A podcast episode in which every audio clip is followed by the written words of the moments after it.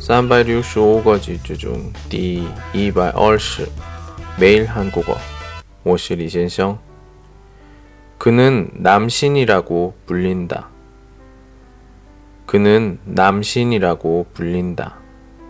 他被称为男神 남신 男神 따라하세요.